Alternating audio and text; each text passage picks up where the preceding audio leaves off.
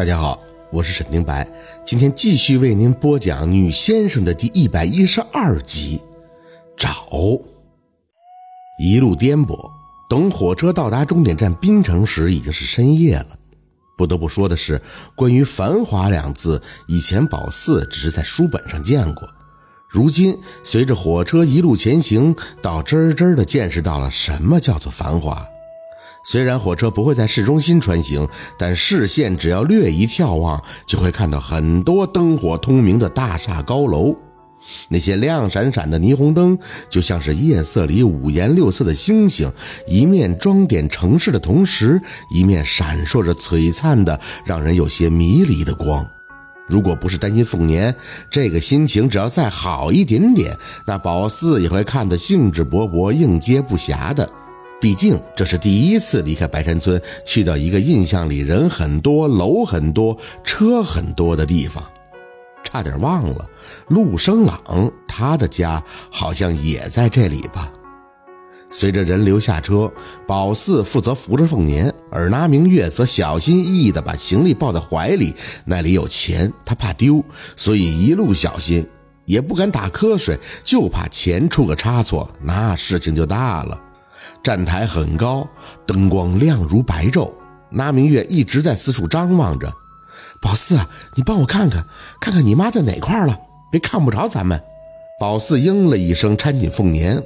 他这一路都极其的不舒服，脸色苍白，眼睛也一直有些痛苦的半眯着，四处看了很久，即便灯光亮得晃眼，可并没有看到记忆中那张熟悉的脸。没有啊，是不是二舅没打通我妈的电话呀？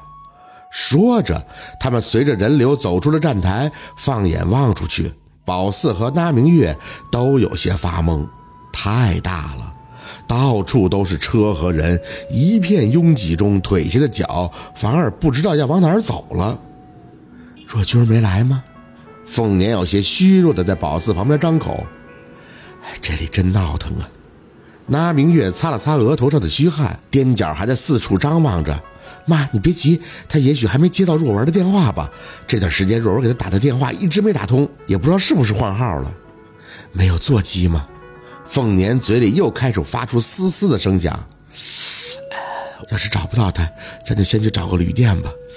哎呀，我这胃又开始来劲了。那明月点点头，不急啊，妈，没事啊，我兜里有纸条。是若文给我的，他说这是最早以前给若君家邮信的地址，咱们打车直接过去。正说着，一个男人凑了过来，哎，打车走啊，去哪儿？我带你们去。那明月很警惕地抱紧怀里的包，一手还拉住凤年，嗯，不坐车，有亲戚来接。那个男人疑惑地看了他们几个一眼，随即笑了笑，嘿嘿，你们是农村过来的吧？放心，我们都是正规的出租车，打表的。你们要去哪儿，咱就打表去，肯定不会忽悠你的。这都几点了？你们几个老的老，小的小的，再遇见个黑车，那可就麻烦了。那明月还是摇头，可凤年有些承受不住的，开始往地上蹲了。哎，我不行了，我得缓缓。那个男人来劲了。你这大姨是不是身体不好啊？大妹子，你就别等什么亲戚了，赶紧坐车走吧。在城里打出租车是最安全的了。说去哪儿，我赶紧带你们去。到地方了，让大姨好好赶紧休息休息。那明月没了啥主意，犹豫的看了凤年一眼，又从兜里掏出个纸条望向男人。那咱先说好啊，你看看去这地方要多少钱？要是贵的话，俺们就等。亲戚都说一会儿过来接俺们了。男人接过纸条看了一眼。嗯，沙口区呀，哎，还行，不是特别的远。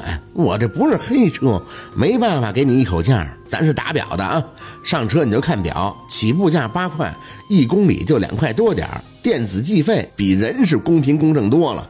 那明月还想说什么，可是看着凤年难受的样子，只能一咬牙。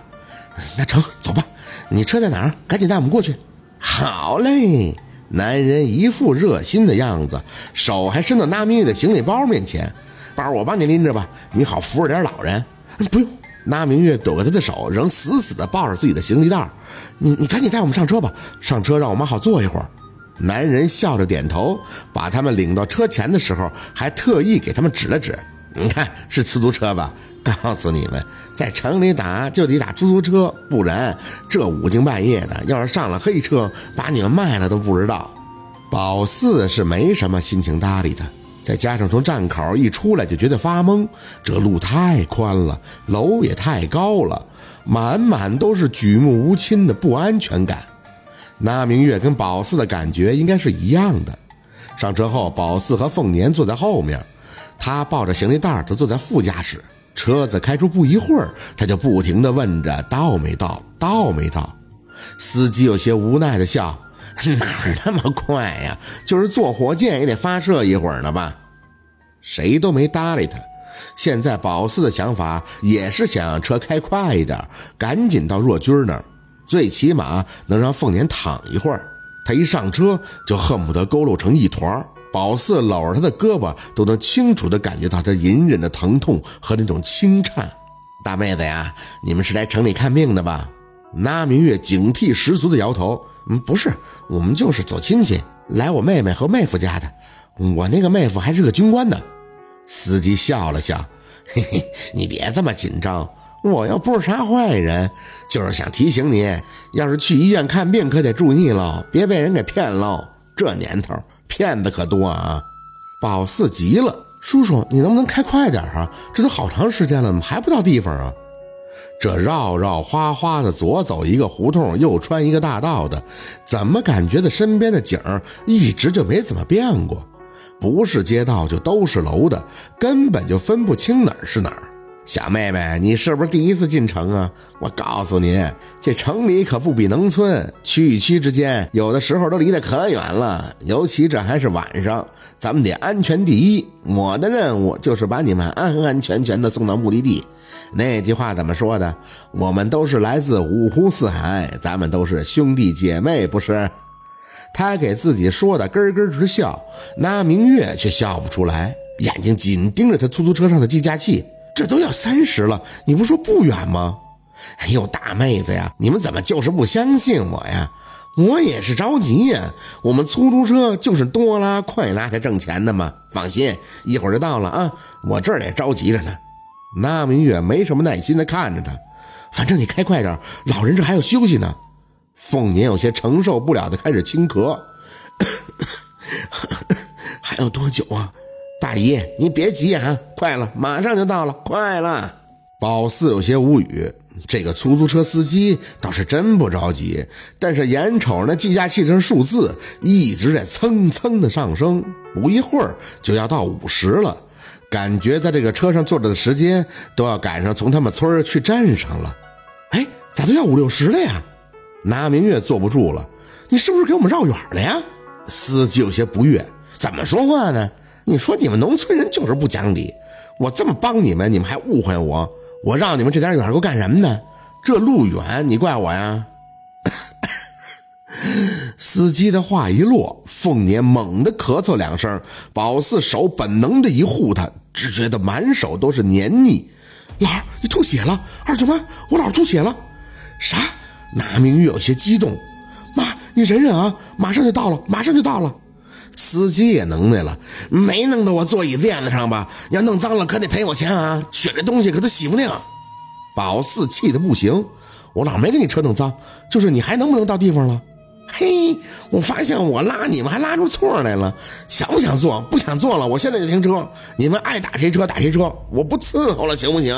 咦，宝四还想还嘴，那明月却回头打断了他的话：“没事，宝四，再等等，应该马上就要到了。”一见拉明月服软了，那个司机哼了一声：“这就对了吗？你说我给你们扔到这儿，你们这大半夜的上哪儿打车去？咱们就消停着坐着，一会儿就到了啊！”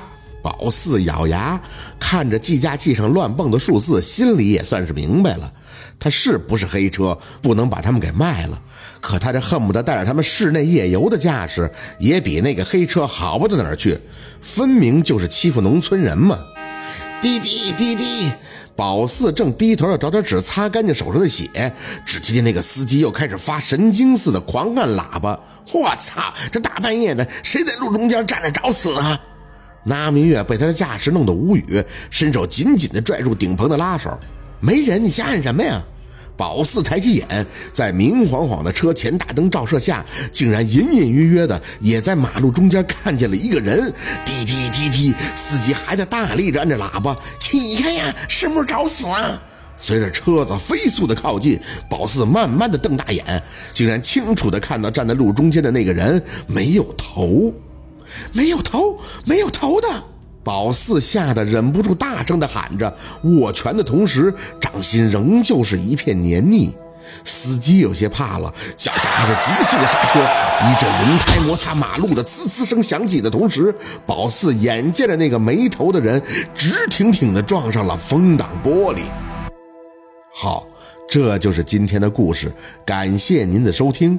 喜欢听白好故事更加精彩，我们明天见。